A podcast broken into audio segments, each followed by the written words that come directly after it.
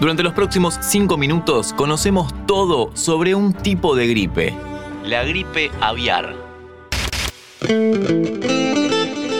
Chequeo general.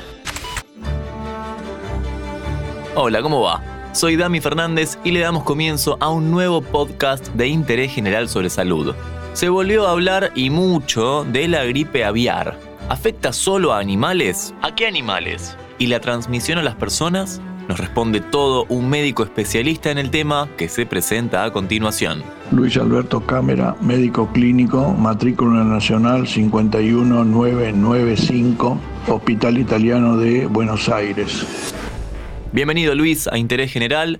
Para empezar, ¿cómo se define a la gripe aviar? La gripe aviar se denomina así ya que es una gripe del tipo A, parecida a lo que tenemos los humanos, pero con distintas variantes en algunos de su hemaglutinina y neutralización que forma lo que sería el H5N1 o el H7N9 o el H9N2. Estas subvariantes de el subtipo A de gripe muy raramente pueden comprometer a los humanos, básicamente se transmiten por las aves, por ello se llaman gripe aviar. También hay otro tipo de gripe que tiene que ver con los porcinos, que forma parte de los grupos de la zoonosis, que es el subtipo H1N1 o el H3N2, eventualmente pueden pasar también a la población humana como hemos visto con el H1N1.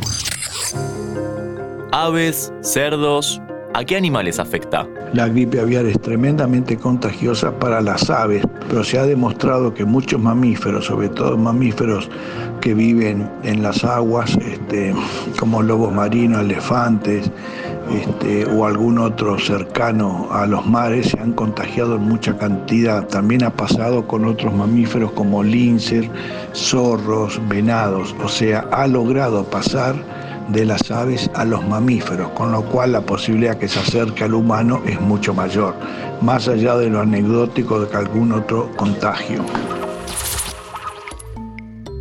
La transmisión entre animales y hombres existe, básicamente son personas que trabajan en los criaderos con gran cantidad de aves. La transmisión sería por transmisión aérea, pero evidentemente debe algún factor protector que tiene el hombre porque pese a que pueda contagiarse con facilidad entrando, por ejemplo, a un criadero donde muchísimas aves tienen esta enfermedad cuya difusión entre ellas de gran velocidad, sin embargo son muy pocos los que se han contagiado. Obviamente siempre se ingresa con ropaje de de, protección, pero evidentemente tenemos alguna defensa en particular con el cual el pasaje al ser humano hasta el día de hoy es prácticamente anecdótico, menos de 900 casos en el mundo. ¿Y la transmisión a las personas es común? Las gripes básicamente aviares se transmiten por las aves silvestres que van haciendo esas grandes migraciones del hemisferio norte, hemisferio sur, hemisferio sur, hemisferio norte. A partir de ahí se van contagiando los criaderos de ave y de repente en un criadero entra el virus y en una semana puede matar a 100.000 animales. Por lo tanto, el SENASA tiene mucho que ver para tratar de controlar estos brotes y hay que sacrificar muchísima cantidad de animales de crianza por eso que también esto tiene un impacto económico para los criaderos de aves sumamente importante y obviamente negativo. ¿Y cuál es la tendencia a nivel mundial? En este momento esto ha invadido gran parte de los países de Europa y está llegando a América, entonces también hay muchos casos. Al ver que ahora ha pasado los mamíferos y algunos mamíferos superiores, este, como por ejemplo venados y este, eventualmente algún bovino, la posibilidad que se acerque al hombre es mucho mayor. ¿Y cuál es el gran temor? Hasta el día de hoy, los pocos casos que ha habido en hombres, te digo 800 y algo, menos de 900, la mitad de ellos que se han infectado, siendo la mayoría de ellos gente joven, la mitad falleció. Provoca una neumonía necrotizante bilateral muy difícil de poder tratar y controlar, por lo tanto hay un miedo muy grande que se vuelva fácilmente infectivo para el ser humano. Gripe aviar en interés general. Le agradecemos a Luis Cámara que nos explicó todo en 5 minutos.